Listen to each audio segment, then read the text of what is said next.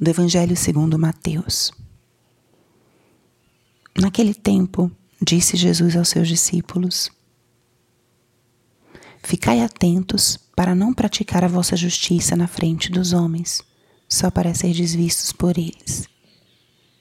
Caso contrário, não recebereis a recompensa do vosso Pai que está nos céus.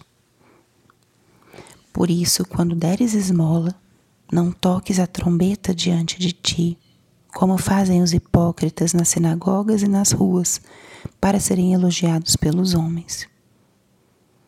Em verdade eu vos digo, eles já receberam sua recompensa. Ao contrário, quando deres esmola, que a tua mão esquerda não saiba o que faz a tua mão direita, de modo que a tua esmola fique oculta, e o teu Pai, que vê o que está oculto, te dará recompensa. Quando orardes, não sejais como os hipócritas que gostam de rezar em pé nas sinagogas e nas esquinas das praças, para serem vistos pelos homens. Em verdade vos digo, eles já receberam a sua recompensa.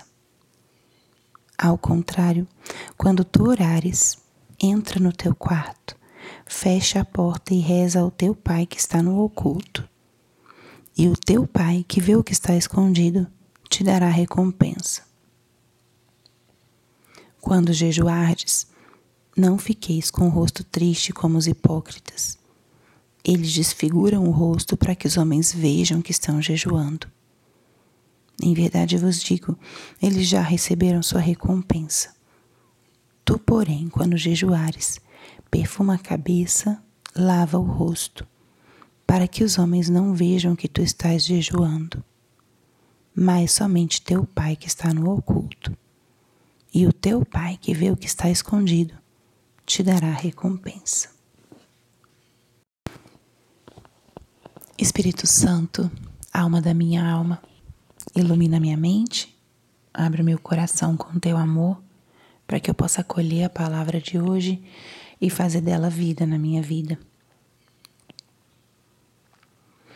Estamos hoje na quarta-feira de cinzas, início do tempo quaresmal.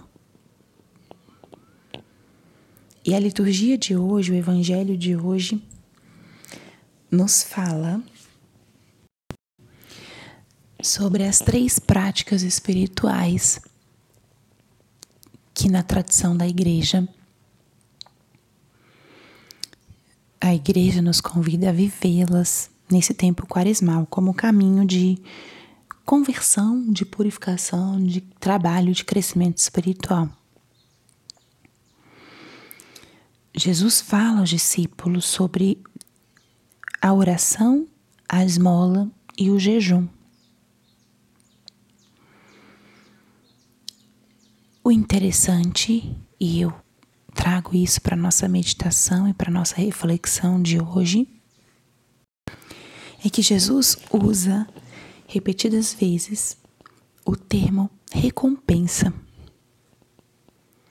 E é algo até interessante e estranho porque e tantas vezes nosso Senhor no Evangelho fala que não devemos buscar recompensas, mas aqui ele fala sobre a recompensa.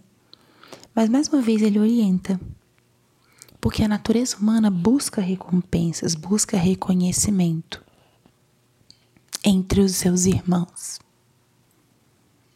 No entanto, Jesus hoje nos exorta a que a grande recompensa deve nos ser dada pelo nosso Pai que está nos céus. O convite de Jesus é que essas práticas sejam realizadas, mas de uma forma oculta, discreta. Se nós divulgamos, a recompensa virá pelos outros será uma recompensa humana. Mas se nós nos reservamos e vivemos isso de uma forma oculta, discreta, essa recompensa nos virá diretamente do Senhor. E ele especifica bastante. Quando deres esmola, não toques a trombeta. Que nem a tua mão esquerda saiba o que faz a tua mão direita. Que a tua esmola fique oculta, para que o teu pai te dê a recompensa.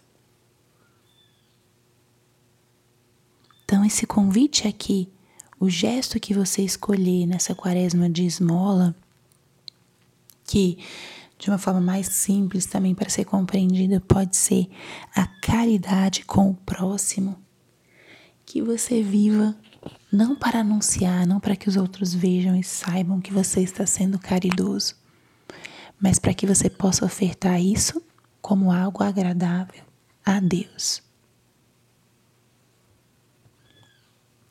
Viver a esmola no tempo quaresmal é você definir algum propósito, algum gesto de auxílio para o teu irmão, de caridade para com o teu irmão. Dar esmola é dar algo que você tem para ajudar o outro.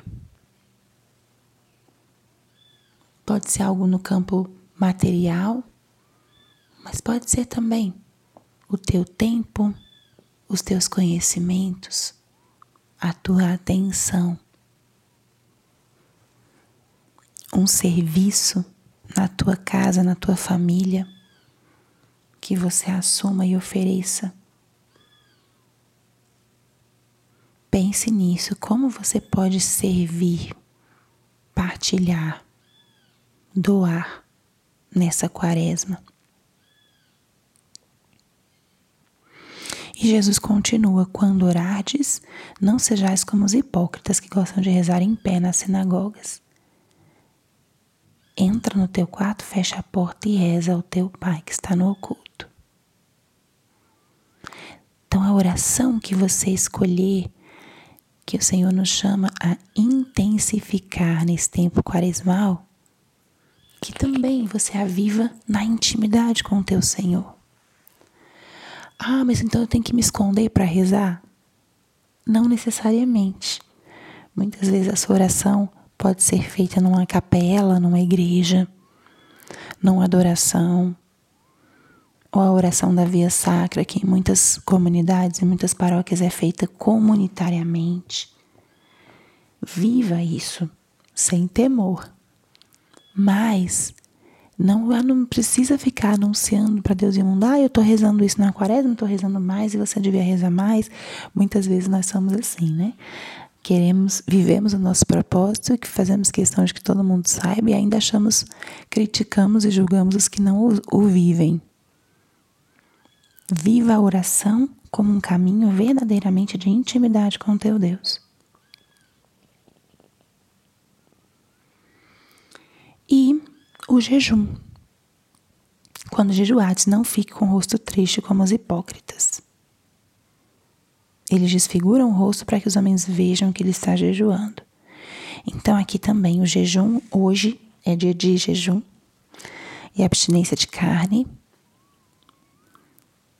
Mas toda quaresma a gente escolhe algum propósito, alguma mortificação física algo que a gente vai deixar de comer naqueles dias, nesses dias, nesses 40 dias. E também o chamado é que você seja discreto com isso.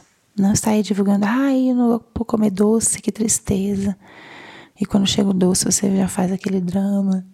São expressões muito naturais e espontâneas.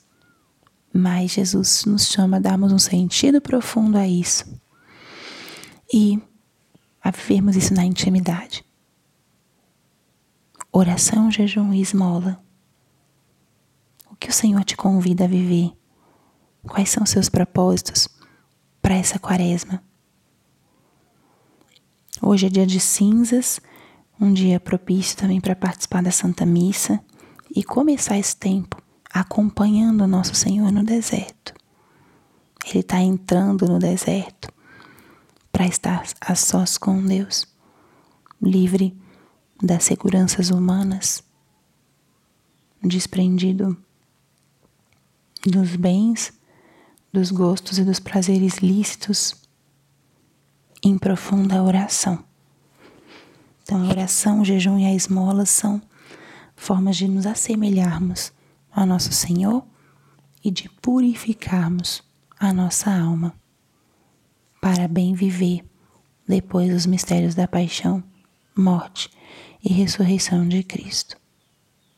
Defina hoje seus propósitos à luz dessa palavra e acolha, aprenda como nosso Senhor nos pede para viver as práticas espirituais desse tempo quaresmal, em discrição, em recolhimento, mas com uma profunda intensidade e intencionalidade de conversão. Glória ao Pai, ao Filho e ao Espírito Santo, como era no princípio, agora e sempre. Amém.